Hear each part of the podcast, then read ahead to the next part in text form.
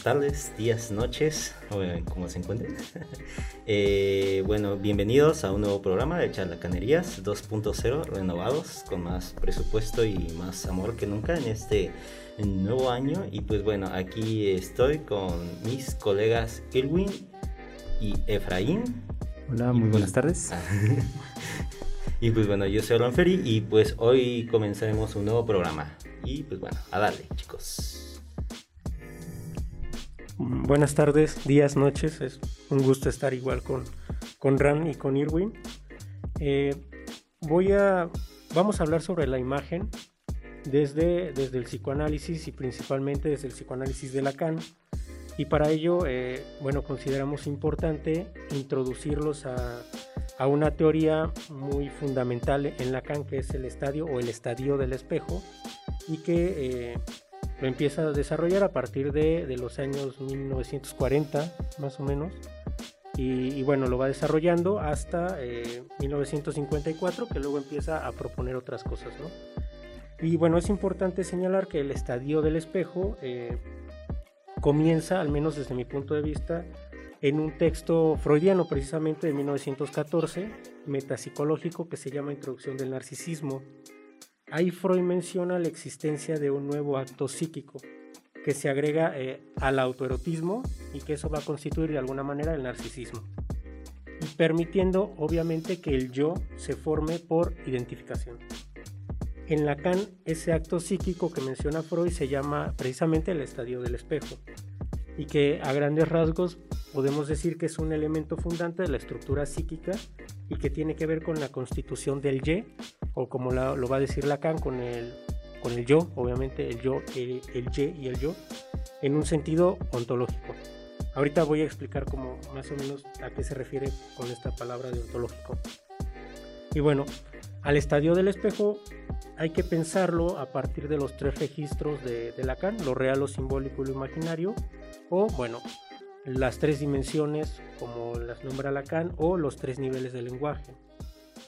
En el registro imaginario, eh, bueno, quien conoce de alguna manera eh, esta teoría del estadio del espejo, eh, es un bebé que se ve en el espejo y que al momento de ver su imagen como unificada, entonces se constituye el Y.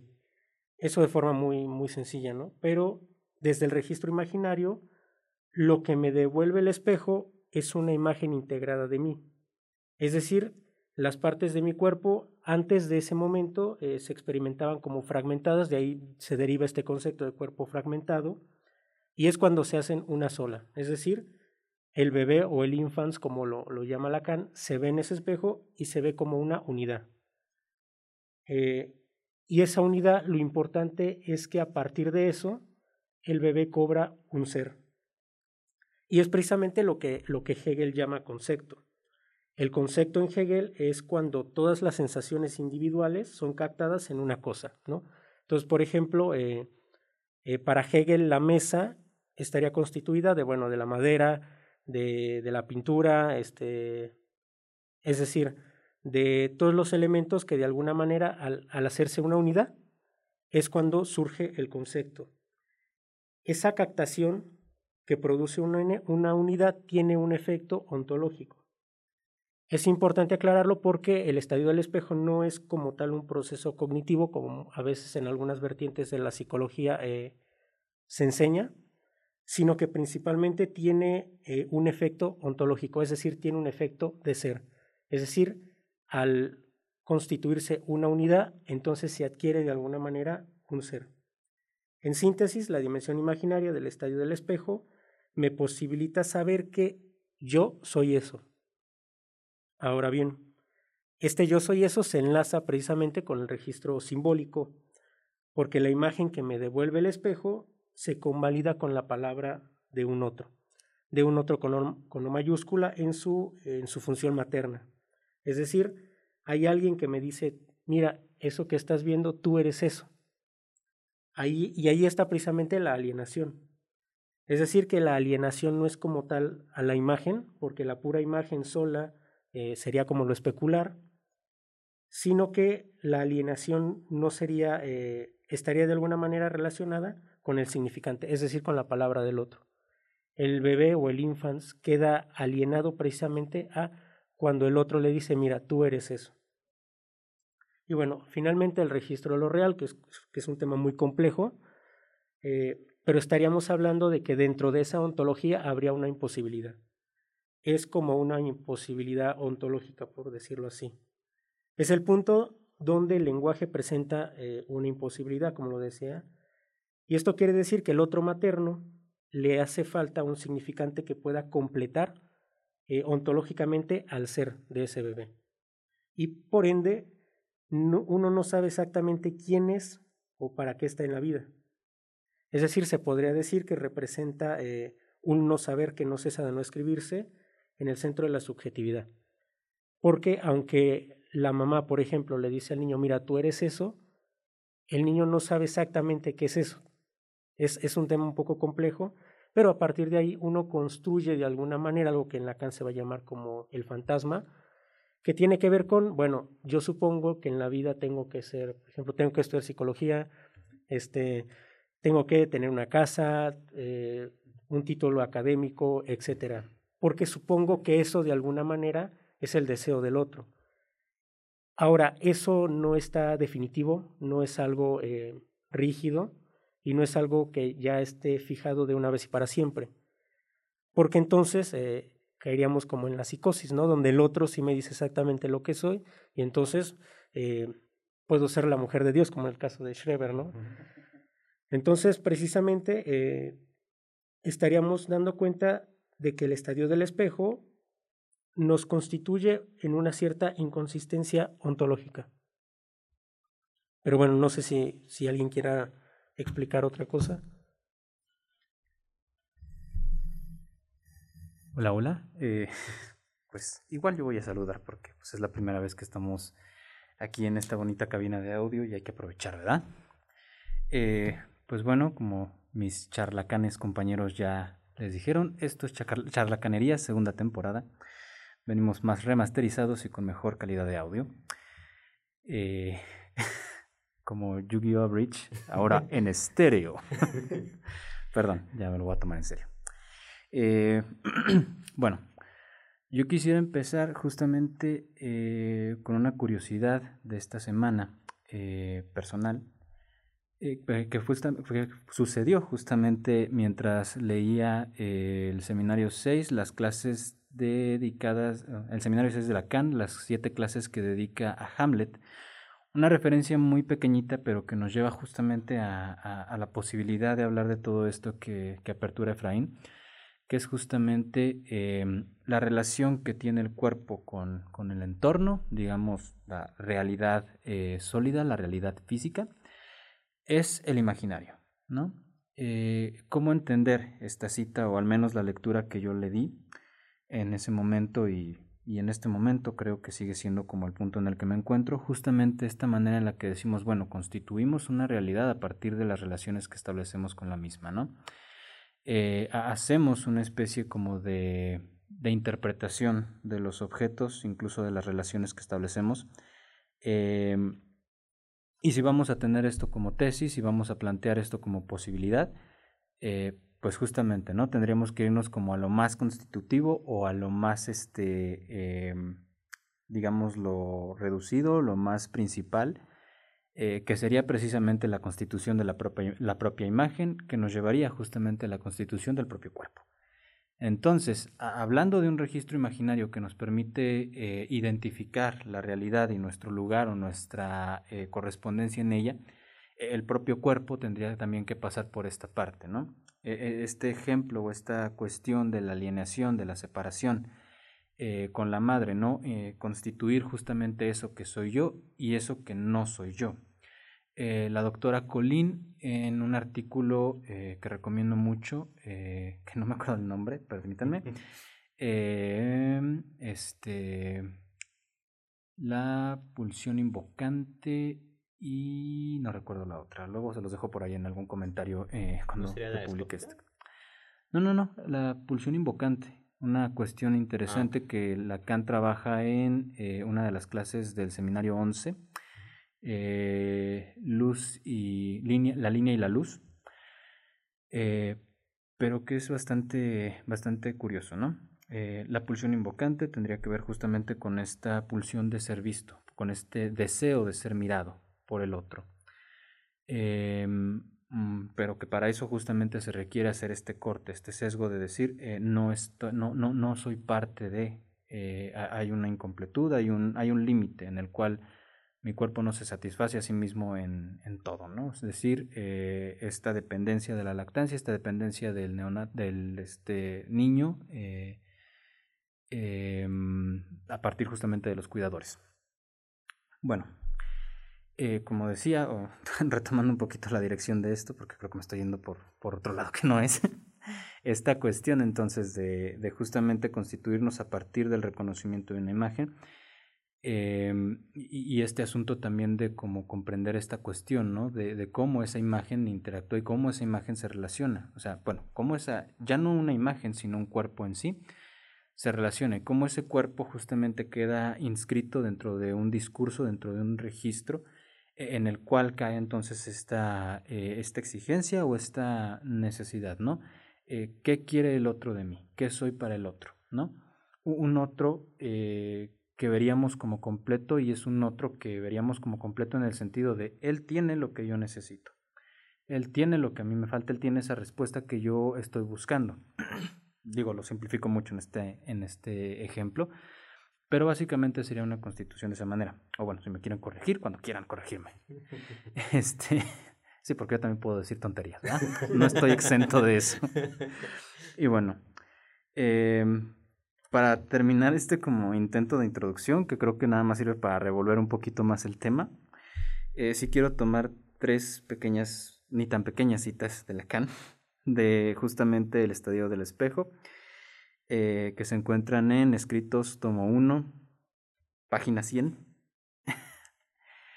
ya estoy muy habituado a esto por la tesis, perdónenme. Eh, bueno, primera cita.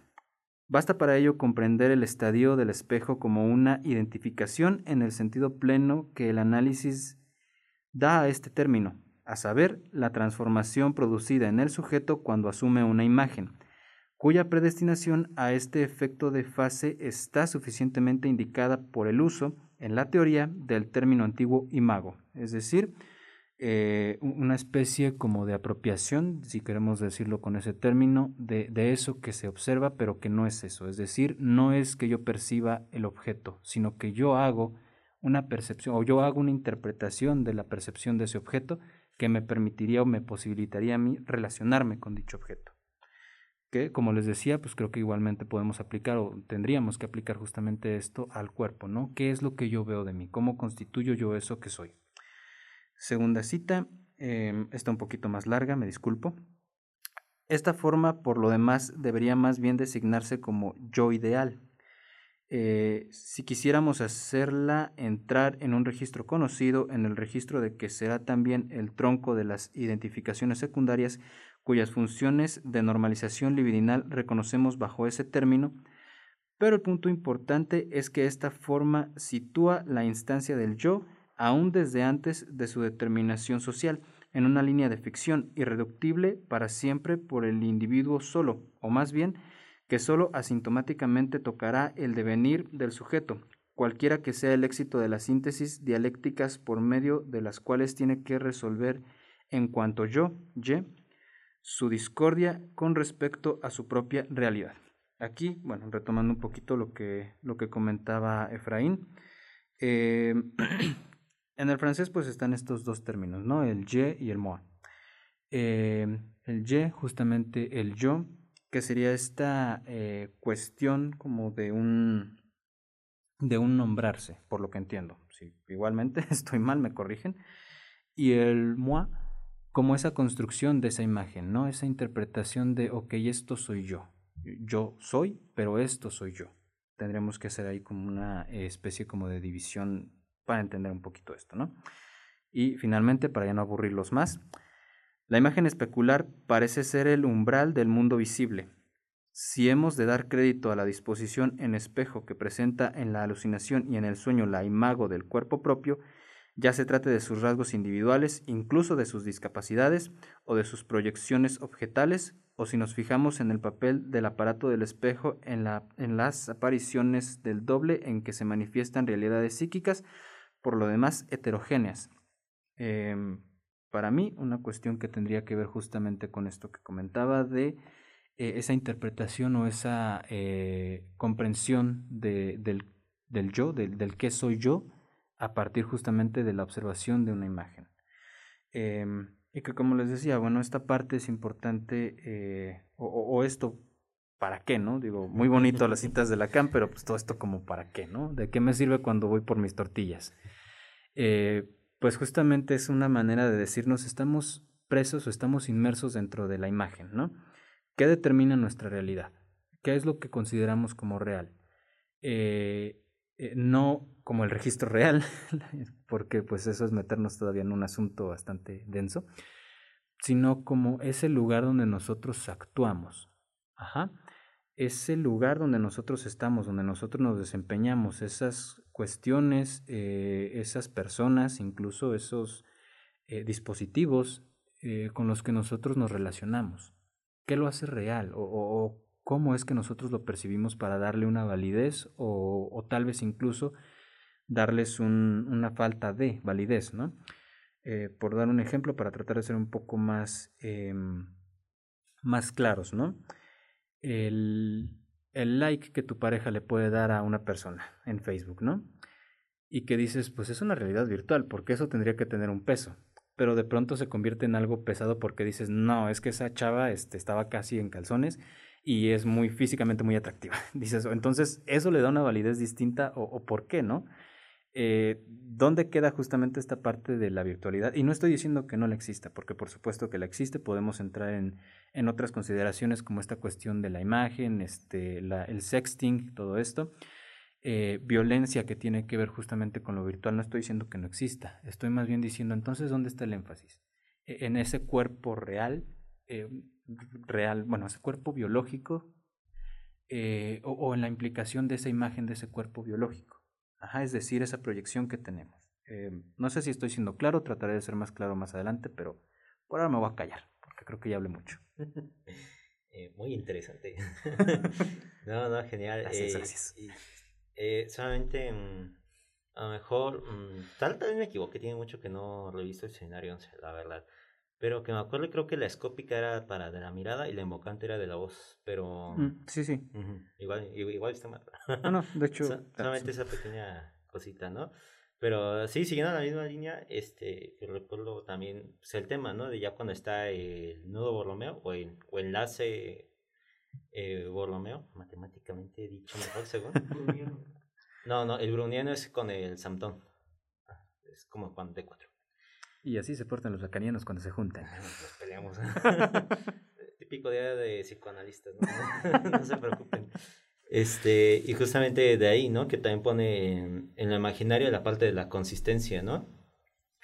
Eh, que pues de cierta manera, pues bueno, ¿no? También eh, va también figura y este pensamiento de que de esta parte consistente de, también de todos los demás objetos, ¿no? También si consideramos al yo como un objeto, también como, como lo demás podremos también como reconsiderarlos, ¿no? Pero como también todo eso ya trae, digamos que no son las cosas en sí mismas, como a veces se piensan, como lo que a veces se dice, ¿no? Como ven Zafiro o, o Zafiro, ¿no? no este, que, que, a veces dicen, ¿no? Así como que no, no, es que a, a, los hechos no les importan tus sentimientos y no sé qué, ¿no? Pero te quedas como, pues, hechos de qué, ¿no? O sea, porque a veces como que se hace este reduccionismo, ¿no? De estar pensando como que las cosas objetivamente son, es como que la, la realidad ahí, ahí está ahí, y pues ya lo que tú pienses, pues ya no importa, ¿no? Porque ahí siguen estando las cosas.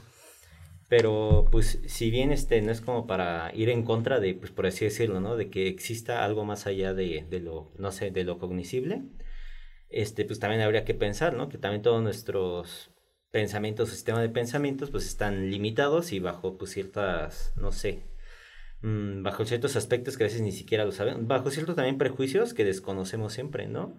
Este, por así decirlo, uh, como, como bien dicen, ¿no? Como de que hasta tus propios sentidos se engañan. Entonces realmente pues hay muchas cosas que solamente se llegan a descubrir a través de, por ejemplo, fórmulas matemáticas, ¿no? O sea, que es como, por ejemplo, hay cosas que no son obvias, como por ejemplo que la, que la Tierra esté girando, ahorita no sé tanto así, kilómetros por hora sobre su propio eje y así, pues eso quién se da cuenta, pues nada, ¿no? Pero cuando ves como que las leyes constantes de la velocidad y no sé qué y todo eso. Bueno, yo no me las sé, pero, pero las menciono. Sé que pues, existen. si alguien las sabe y las comenta. pero yo sé que existen. El gobierno no, no es una... ¿Cómo decía? No es una conspiración. Pero, por ejemplo, eso es algo que no es obvio, pero está aceptado, ¿no? Por todos. O sea, nadie se puede decir como que, no, la Tierra está fija, ¿no? O sea, este, pero alguien puede decir, ah, pero se ve por la, eh, la luna y el sol, pero ahí, pues, por ejemplo, se pensaba, ¿no? Que, le, que más bien giraban alrededor de la Tierra, ¿no? Claro. E, eso, por ejemplo, es lo obvio y es lo que te puede dar, por así decirlo, una imagen, pero en sí mismo esa imagen ya tiene, digamos, para que exista, no existe en sí mismo, sino habría que pensar que ya tiene una carga, por atrás, ¿no? Una carga que podríamos llamar pues simbólica, ¿no? Pero que en sí pues no por eso lo imaginario debe, tiene, es, digamos, como que menos, no sé, determinante de algunas maneras, ¿no? Este, y pues bueno, para seguir como con los ejemplos, pues también de, hasta de redes sociales hoy en día, ¿no? Que como también este, está este juego de, de la imagen y todo. Me acuerdo también de un hilo de, de, Twitter donde decían como de que no, pues mencionen sus privilegios por ser guapos, ¿no? O por ser bonitos, o no, sé, no sé qué.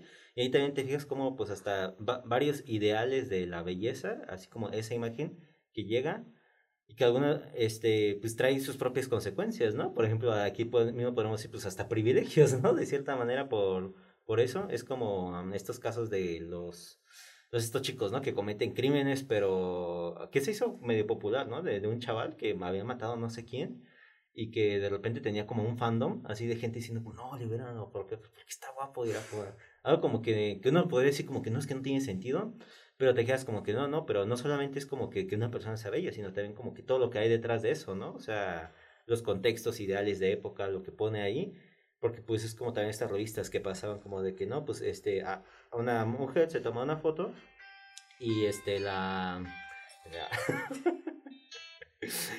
este, una mujer se toma una foto y ya es como de que no, pues photoshenme como los ideales de cada país y pues se ve como, pues esta distinción de la imagen, ¿no? Sobre color de piel, sobre esto, sobre lo otro, lo otro.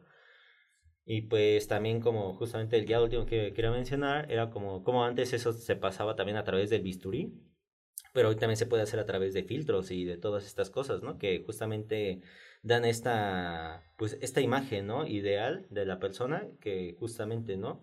A veces, pues, uno podría preguntarse como de que, pues, bueno, ¿no? Pues, ¿para qué? Pero, pues, en sí, también cuando hablamos de la realidad, pues, las redes sociales también se genera, yo creo que otra realidad, ¿no?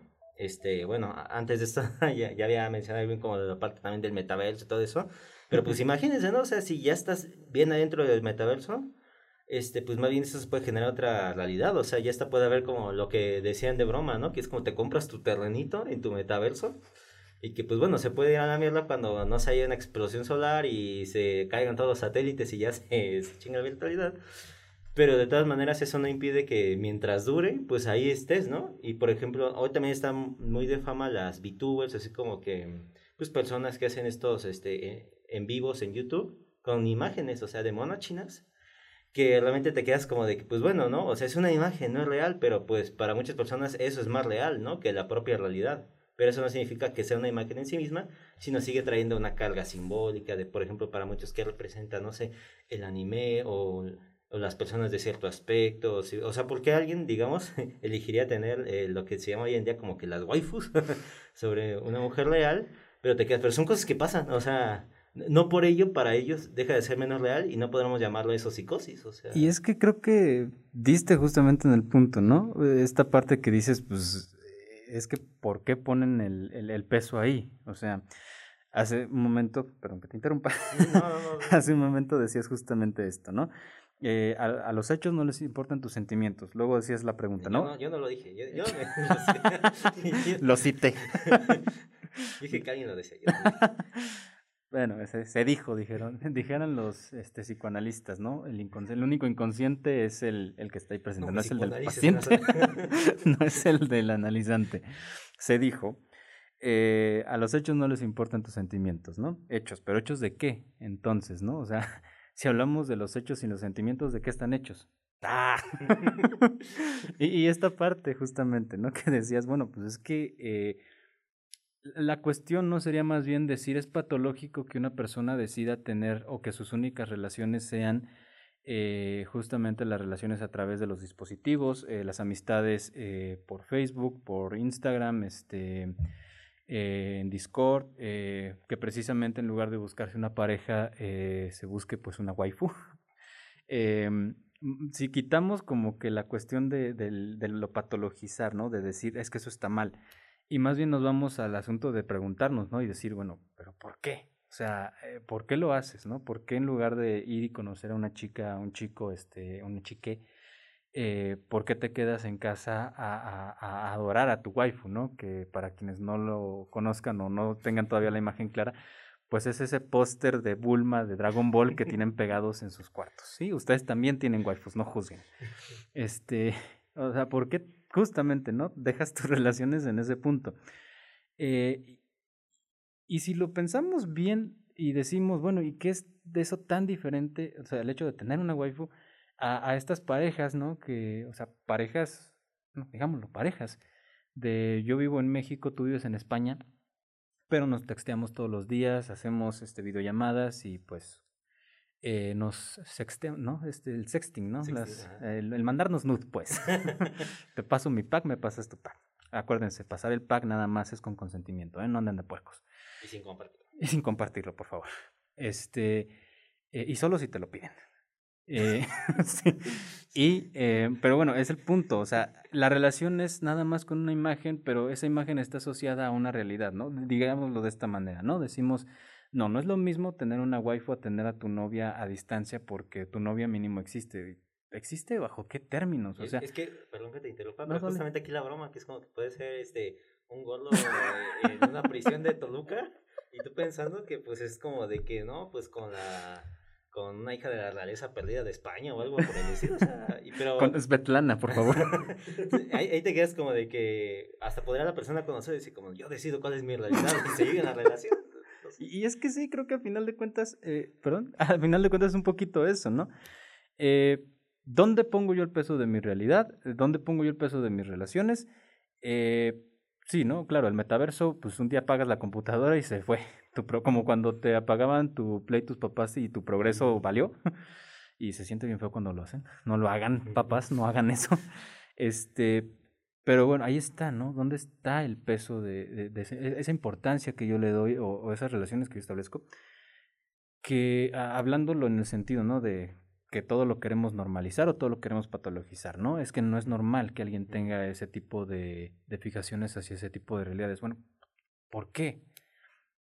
Si nos vamos a, a un análisis como un poquito más este, elaborado, para no nada más andar diciendo chorradas, este, hablamos justamente de comprarnos un terrenito en el metaverso. ¿Por qué? Porque nuestra realidad social actual nos dice, pues nosotros jóvenes, ah, jóvenes, entre los 20 y los 30 ¿cuántas posibilidades tenemos de comprarnos un terrenito en la vida real? ¿Ok? Es como de, pues creo que nuestra vida está más en lo virtual, eh, si lo queremos poner en estos términos, está más en lo virtual que en lo real, eh, en estas cuestiones, ¿no? Eh, y, y que todo parece apuntar justamente a eso. La música ya no la tenemos en discos físicos, tenemos Spotify. Este, ya no es necesario los blockbusters tenemos esta, no sé si puedo decir marcas en realidad, pero tenemos servicios de streaming. No. Eh, tenemos Netflix, tenemos Disney Plus. y, y, y, entonces dice, bueno, la pandemia, decimos, pues tengo que comprar mi boleto para conocer a, a ver a cantar en vivo a mi artista favorito, o me espero a que haga un concierto virtual, o las dos cosas, si tengo la economía, ¿no? Pero ahí está esta parte, ¿no? que a, lo que tenemos acceso, la realidad como está ante nosotros, como, nos, como se nos es posible eh, conocerla. Y, justo esto, ¿no? Hace poquito eh, eh, tenía justo esta reflexión. Em, mi papá me decía, ¿no? Antes la única manera que la mayoría, muchas personas, la única manera que tenían de, de conocer o de escuchar la música, no era ni siquiera con tus cassettes o con tus tocadiscos o tus estéreos.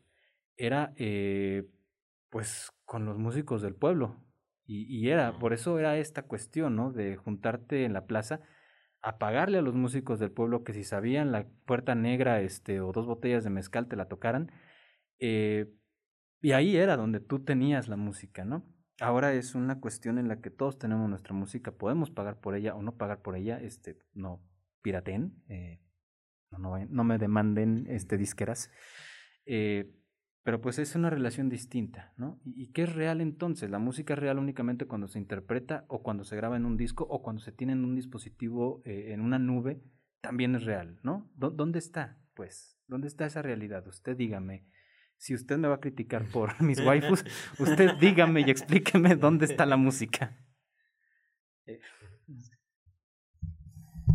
Pues retomando un poco lo que mencionaba Ram sobre sobre esta relación de imagen-realidad, pues al menos para el psicoanálisis, y, esto, y no es algo que sea algo propio del psicoanálisis, porque eso también está en la física moderna.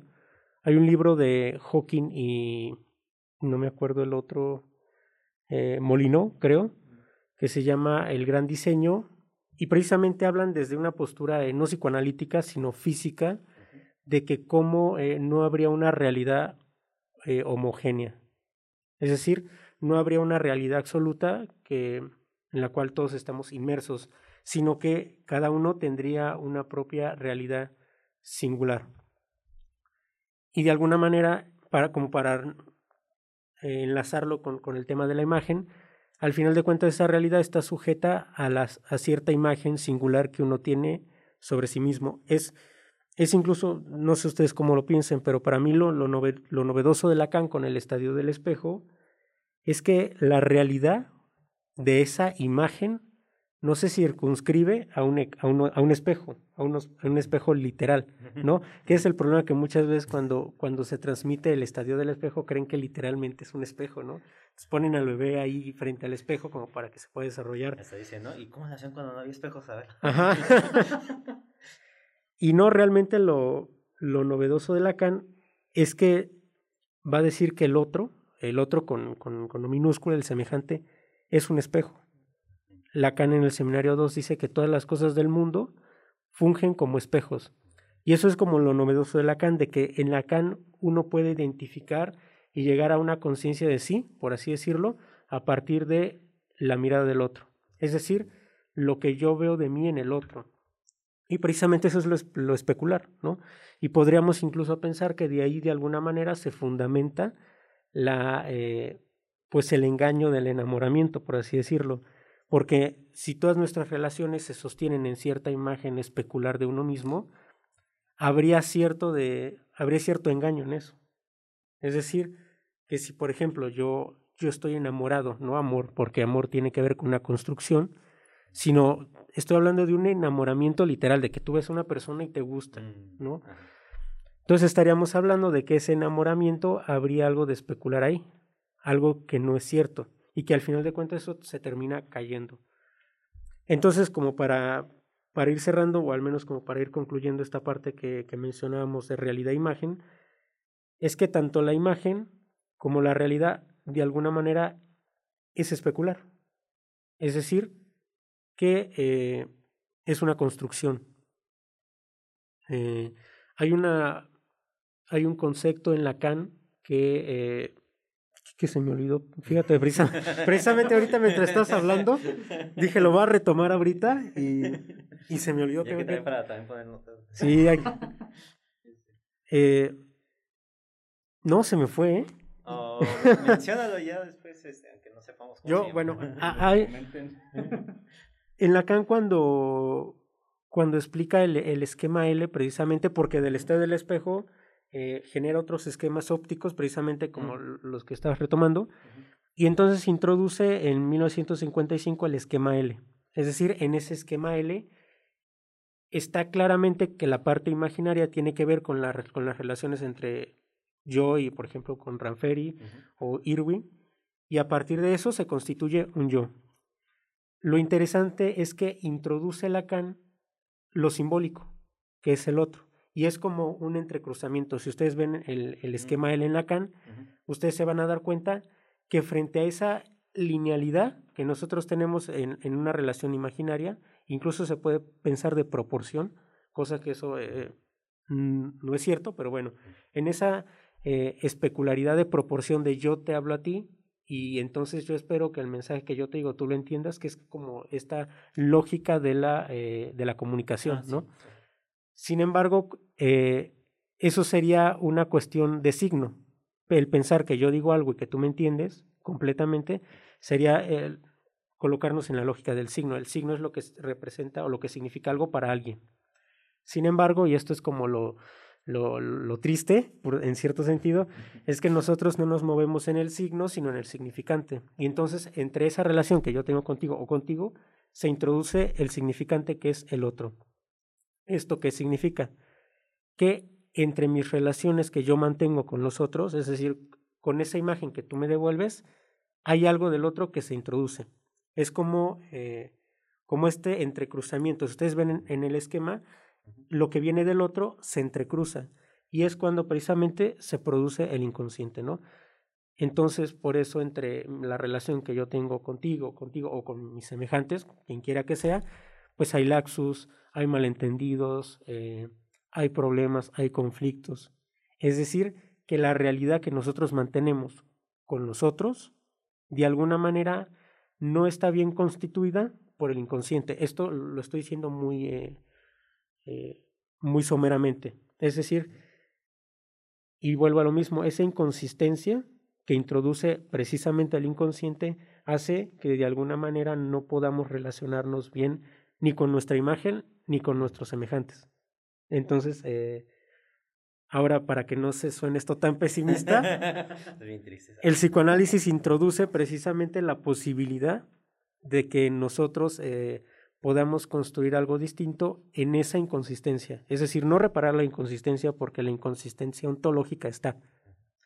Pero el psicoanálisis proporcionaría, creo que eso es algo que yo menciono en, en mi tesis, eh, solo con quin- 15 dólares. con- es Eso la posibilidad de que uno pueda inventar otra, es la posibilidad de que uno pueda inventar otras formas de habitar en la inconsistencia, en ese malentendido y en esa especularidad que uno mantiene con su imagen y con, con los semejantes. Yo digo, no, sí, este, muy buen manejo de teoría, como siempre, mi buen estimado, y sí, justamente, eh, creo, creo que ahorita diste mucho en el clavo, ¿no? Con este tema como de la, la inconsistencia, pero hasta la inconsistencia con uno mismo, ¿no? Porque, pues, por ejemplo, de aquí lo que dices, uno podría decir como de que, ah, sí, con los demás está así, pero si me llego a conocer a mí mismo, entonces este es como este sentido de completitud, ¿no? Es como de que yo voy a estar bien, entonces voy a ser mejor persona y no sé qué. Pero creo que también es como de que parte de ese engaño, ¿no? Lo mismo que mencionan acá, que no podemos partir de, este, bueno, hacer una teoría a partir del cogito cartesiano, porque justamente, pues, manejamos, a, digamos, ¿no? Una teoría de, de alguien que se desconoce a sí mismo, que desconoce las causas que lo forman, ¿no? Entonces, justamente, también ahí habría que... eh, eh, No sé, está muy interesante porque justamente de aquí es como cuando uno eh, se empieza a plantear, ¿no? Como cuáles son los límites de esta teoría o cuáles son este, las otras formas, porque es como cuando se pone contrapunto de los afectos, ¿no? Y todo esto, que de hecho para muchas personas, este, si no lo sienten, no es real para ellos, ¿no? O sea, que, que hacen esta distinción como de que no, pues es que eh, ah, pu- puede, puede que tenga todo para ser feliz, pero yo no me siento feliz, entonces no lo soy, ¿no? Pero también habría que ver como de que de qué manera, digamos, cualquier afecto o emociones para las demás teorías está como justamente pues digamos cuál, cuál sería su funcionamiento, ¿no? Porque pues por ejemplo si pues, nos ponemos así como que hay un funcionamiento químico signático de, no es para despreciar, ¿no? No, no, solamente para mencionar como de que pues se puede hasta llegar a una fórmula, ¿no? De cómo funciona justamente eh, pues en el cerebro pues estos comandos digamos de, de este sentir, ¿no? Este, que, que cuál era en la amígdala, ¿no? Donde justamente está como este pedo de las emociones, ¿no? Y que justamente, me acuerdo de un video de un cognitivista que decía como de que, que mencionaba de alguien justamente no, no lo habían sentenciado a la cárcel porque tenía un tumor eh, en el cerebro, en la parte de la amígdala, y eso hacía que su comportamiento fuera muy errático, ¿no?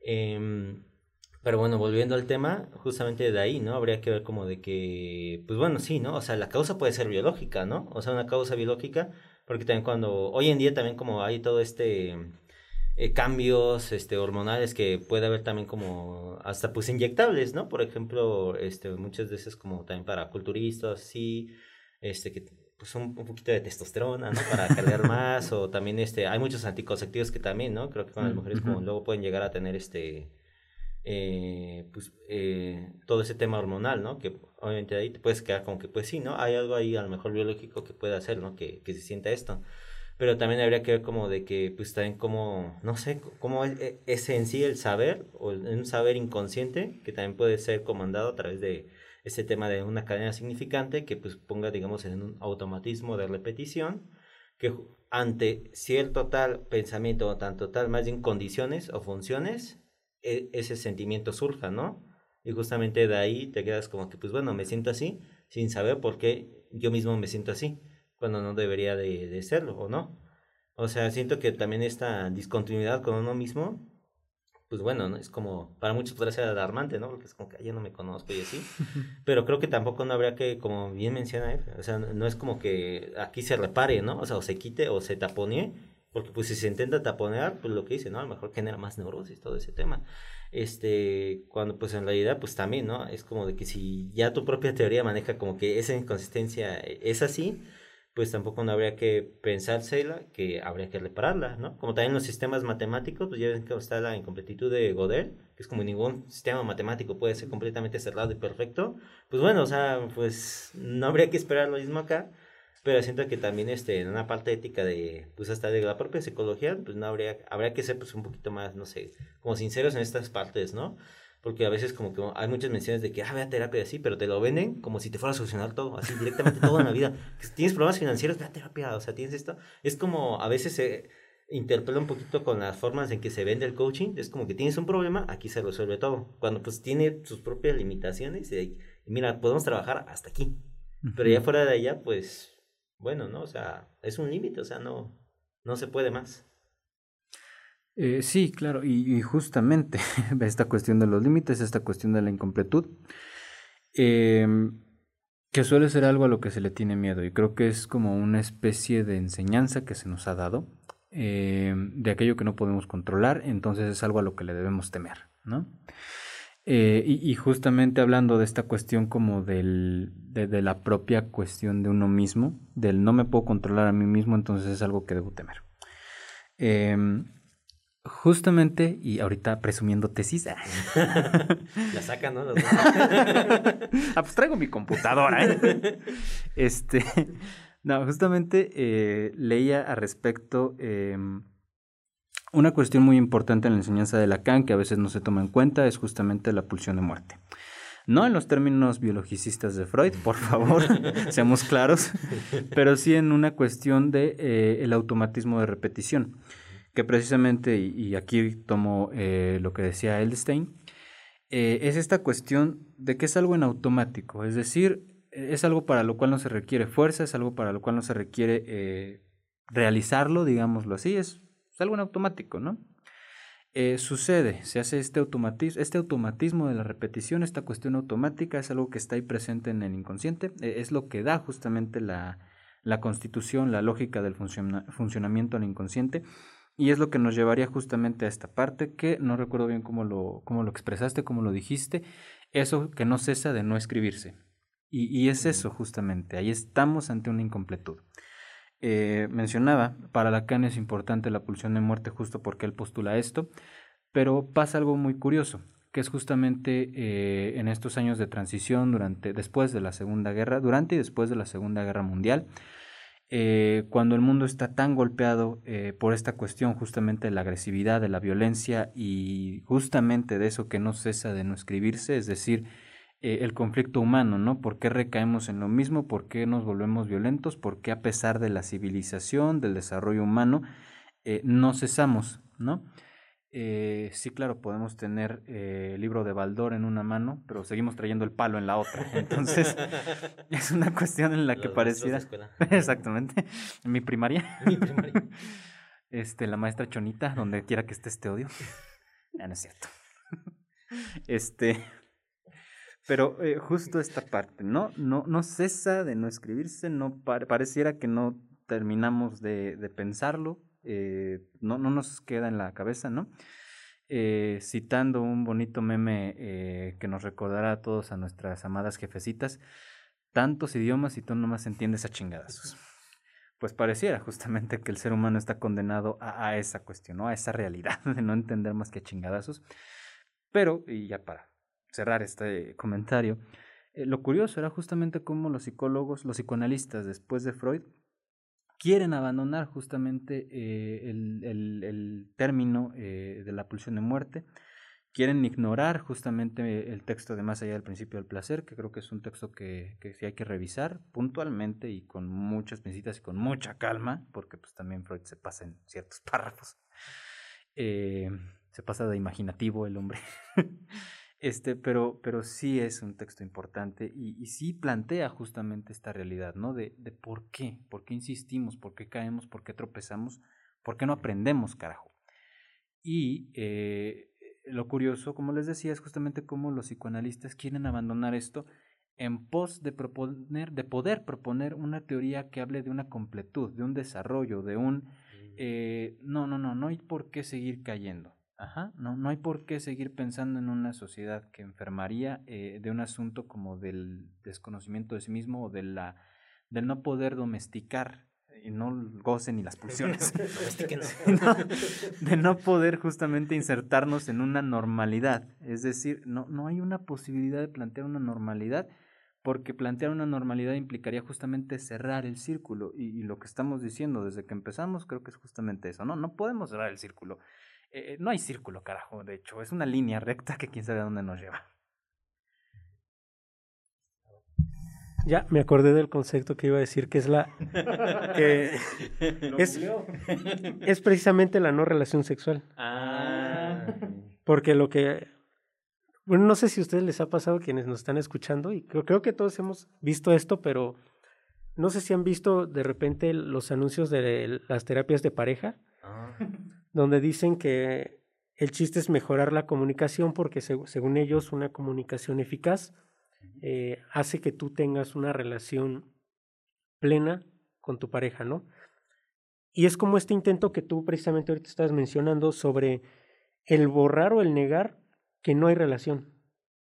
Es decir, eh, como esta corriente como muy imaginaria que tiene como a totalizarlo y como a cerrar todo, eh, para el psicoanálisis sería, o sea, no digo que esté mal esas terapias, ¿no? O sea, hay gente que les puede servir y, mis respetos, ¿no? Pero al menos desde el psicoanálisis, eh, tanto en Freud como en Lacan, porque en Freud está el malestar de la cultura, está eh, introducción del narcisismo, está, hay varios textos donde niegan esa relación.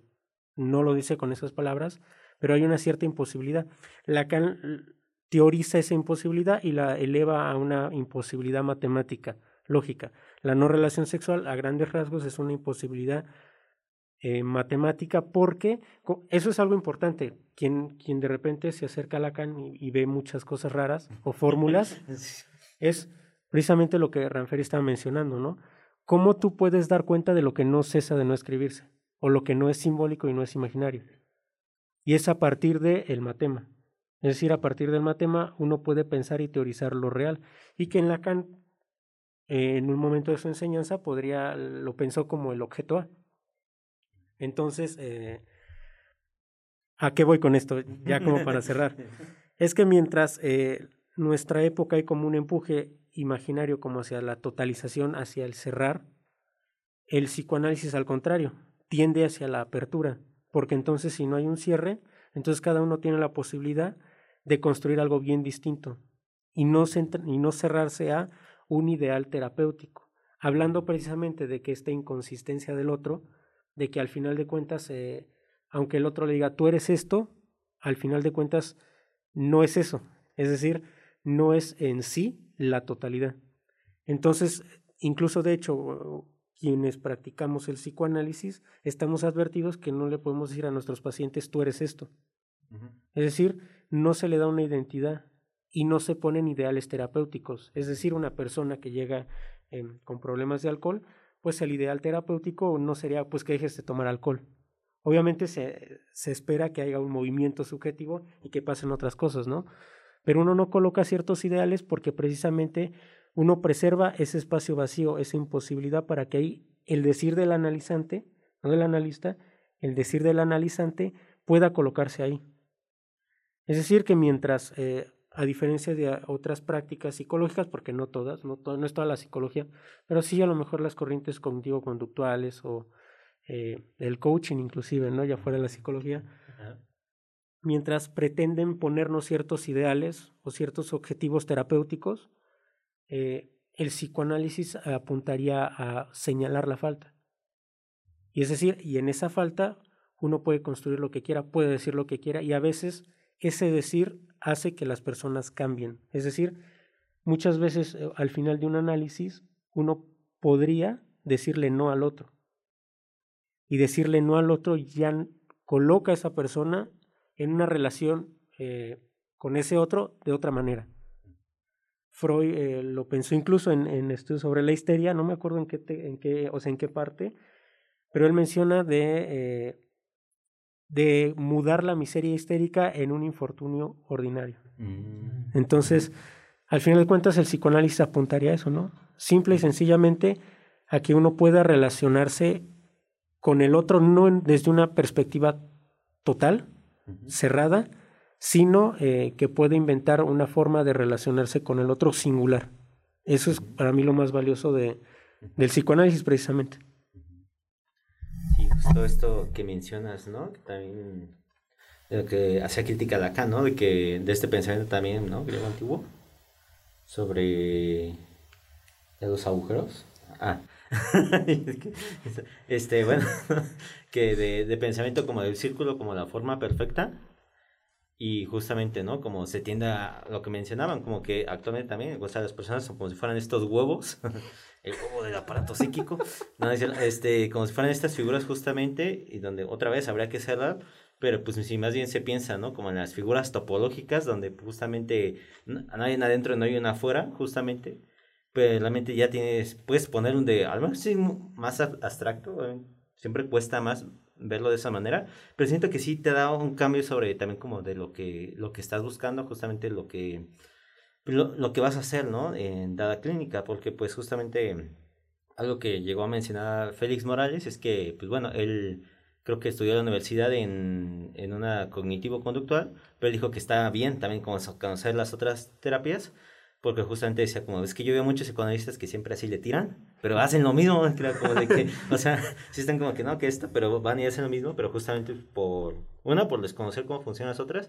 y otra, también por desconocer su propia teoría, ¿no? O sea, de, de cómo está, este, pues ese tema, ¿no? Y pues yo siento que también, pues habría que ver también de lo que uno también cuando, cuando ya está como analista y todo eso, pues este, pues también qué, parte de ideales de la época también pues tenemos metidos, ¿no? O también como de que justamente lo que cuando vamos allá, pues qué es lo que estamos buscando, ¿no? Porque pues para algunos, este, les basta con que sus pacientes les digan, ah, es que ya me siento mejor, así. Pero pues como diría eh, eh, el youtuber de Psicocarlos, olvidó su nombre, Marcelo creo que se llama. Este, ah, Marcelo Augusto, ajá. Él decía como que, pues es que pues, regar las plantas hasta puede ser terapéutico, ¿no? O sea, y es como de que, pues bueno, justamente, ¿no? O sea, justamente se esperaría, como dice Fra, e, esto, ¿no? Un movimiento justamente con, el otro, ¿no? Pero que yo siento que qué es lo que te dirá si hubo o no analista, pues una son los efectos que hay en el analizante y dos también como de que, pues bueno, lo que puedes ver a través de tu propia teoría. Porque igual puede que alguien de otra teoría pues nos tire y dice como que no, que no manchen, ¿cómo vas a hacer eso y no sé qué?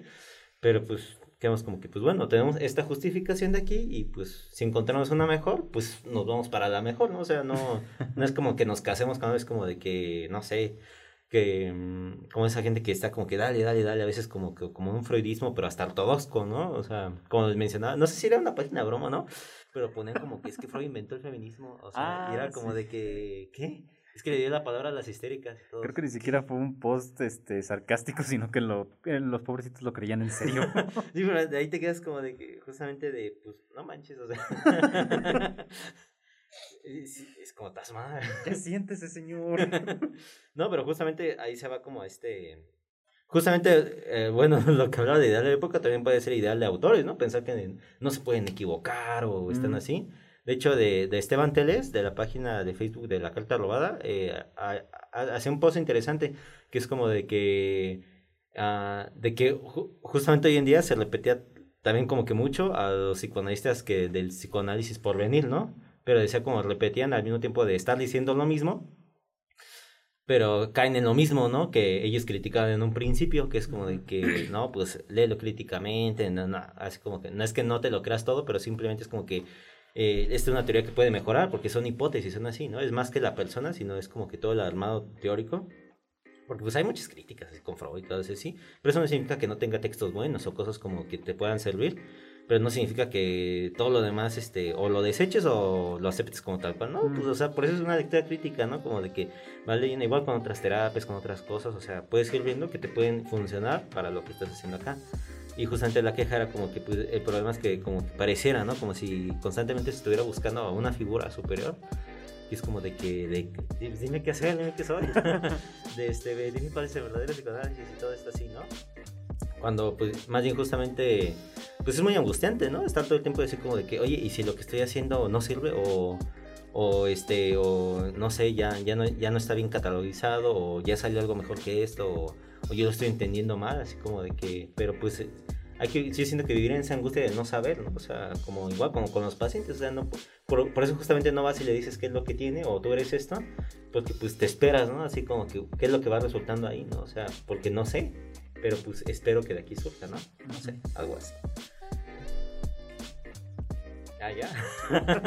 y está enojado, ya, ya, ya. bueno, este, quedaron muchas cosas pendientes por decir, pero espero que esto aperture para pues, más temas, más, este, pues como, como siempre, ¿no? Todos los temas que sacamos, pues son, como son demasiado largos, igual los podemos ir sacando, o sea, ya, ya hay varios que a lo mejor podemos repetir.